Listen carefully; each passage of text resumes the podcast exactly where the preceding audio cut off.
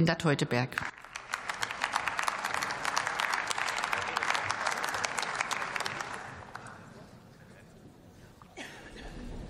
Frau Präsidentin, liebe Kolleginnen und Kollegen!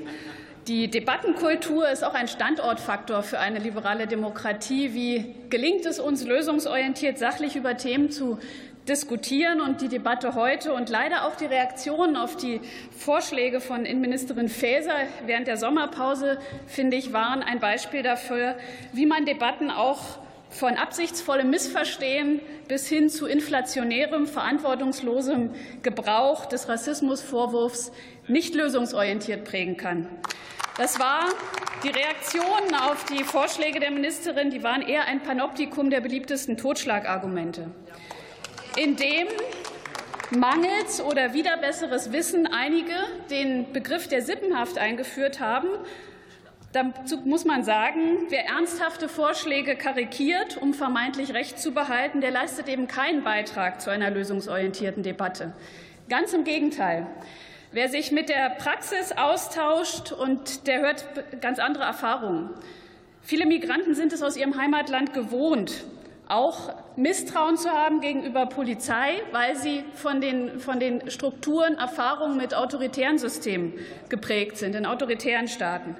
Und da ist es gerade eine Aufgabe, die Wesensunterschiede unseres demokratischen Rechtsstaates zu vermitteln, Vertrauen auch zu unseren Behörden zu fördern und nicht mit solchen Begriffen wie sippenhaft zu hantieren. Damit tut man das Gegenteil, liebe Kolleginnen und Kollegen. Es braucht viel mehr Aufklärung.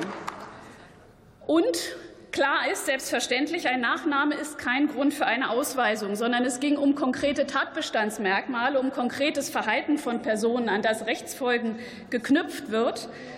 Wichtig ist aber auch zu sagen, es liefe auf ein Täterschutzprogramm hinaus, wenn jeder Druck auf Milieus mit Migrationshintergrund als rassistische Repression diskreditiert würde. Es geht immer um die Anknüpfung an konkretes strafbares Verhalten. Eine entschlossene Reaktion, die darf nicht aus falscher Rücksichtnahme ausbleiben. Das Phänomen klar zu benennen ist notwendig, auch um Täter von Mitläufern zu trennen und um die Gefüge aufzubrechen.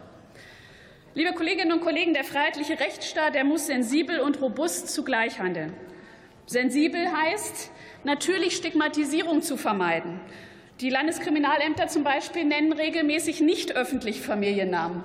Und da, wo manche auch äh, regelmäßig Gegenstand der Berichterstattung sind, die bekannten Namen, hat das mehr mit deren Dominanzgehabe zu tun und eigener Suche der Öffentlichkeit und nicht mit Indiskretion unserer Behörden.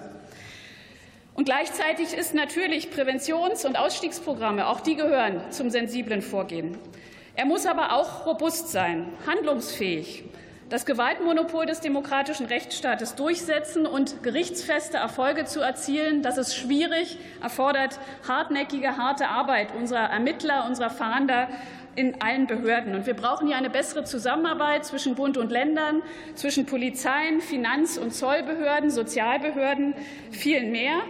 Und klar muss aber auch sein, eine namensbasierte Recherche ist notwendig für sinnvolle Ermittlungen. Und deshalb gilt es, beides sachlich auseinanderzuhalten.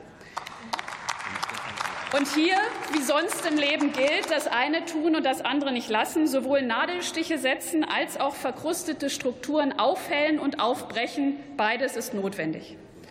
Und deshalb, liebe Kolleginnen und Kollegen, rechtsfreie Räume und Kontrollverlust sind nicht progressiv, nicht fortschrittlich. Das Gewaltmonopol unseres demokratischen Rechtsstaates, es ist eine Errungenschaft. Verteidigen wir sie.